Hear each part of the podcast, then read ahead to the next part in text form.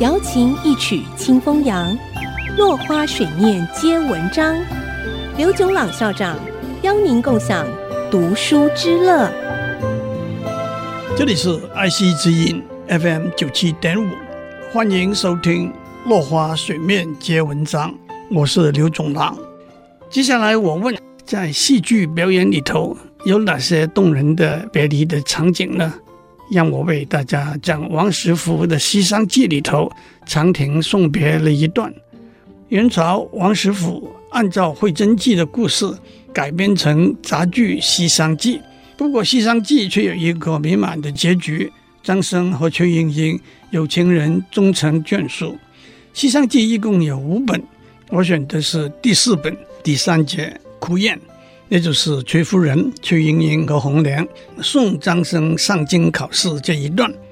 一开始，夫人上层说：“今日送张生进京赶考，在这十里长亭准备了送行的酒宴。”接着，崔莺莺上场说：“离别已经足以令人伤感，更何况在暮秋天起，正是悲欢聚散一杯酒，南北东西万里程。”碧云天，黄花地，西风紧，北雁南飞。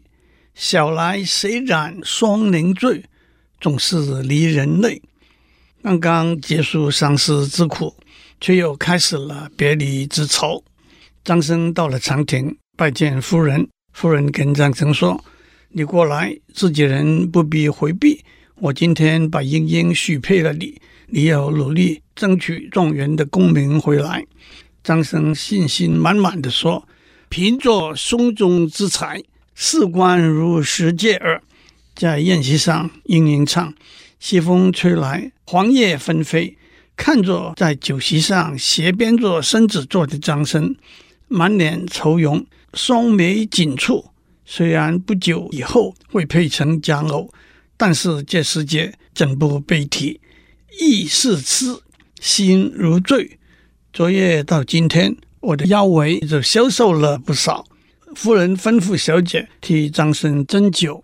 莺莺唱：“我们才刚刚私定终身，今日就要分离，深深体会到那几日相思的滋味。没想到别离之情更难受十倍。”夫人又吩咐红娘替张生也替莺莺斟酒。莺莺说：“端上来的酒菜食物，尝起来像土和梨，就算是土和梨，也有一些土气息、梨滋味。可是这些酒食一点味道也没有。面前的茶和饭不想吃，离恨塞满了肠胃，只是为了虚名为利，把鸳鸯拆散了。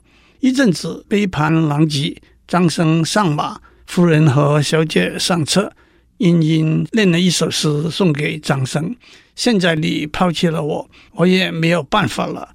当初是你来找我的，你还会把过去对我的情谊去爱你眼前的新人吗？”接着叮咛他到京城以后要注意水土，旅途中也要节制饮食。接着唱：“刚刚一起同来，如今竟独自归。我在这里会常常给你写信。”你切莫金榜题名誓不归，你要记住，看到那些异乡花草，不要流连徘徊。张生唱：小姐金玉之言，小生一一铭之肺腑，忍不住低下头来，含着情把眉头展开。莺莺唱：不知魂已断，哪有梦相随？最后，莺莺上了车，收尾。四为三十中。一边残照里，人间的烦恼充满了心头。这般大小的车儿，如何载得动？这一句倒让我们想起李清照“只恐双溪蚱蜢舟，载不动，许多愁”这一句。今天的时间到了，我们下次再见。落花水面皆文章，联发科技真诚献上好礼。给每一颗跃动的智慧心灵。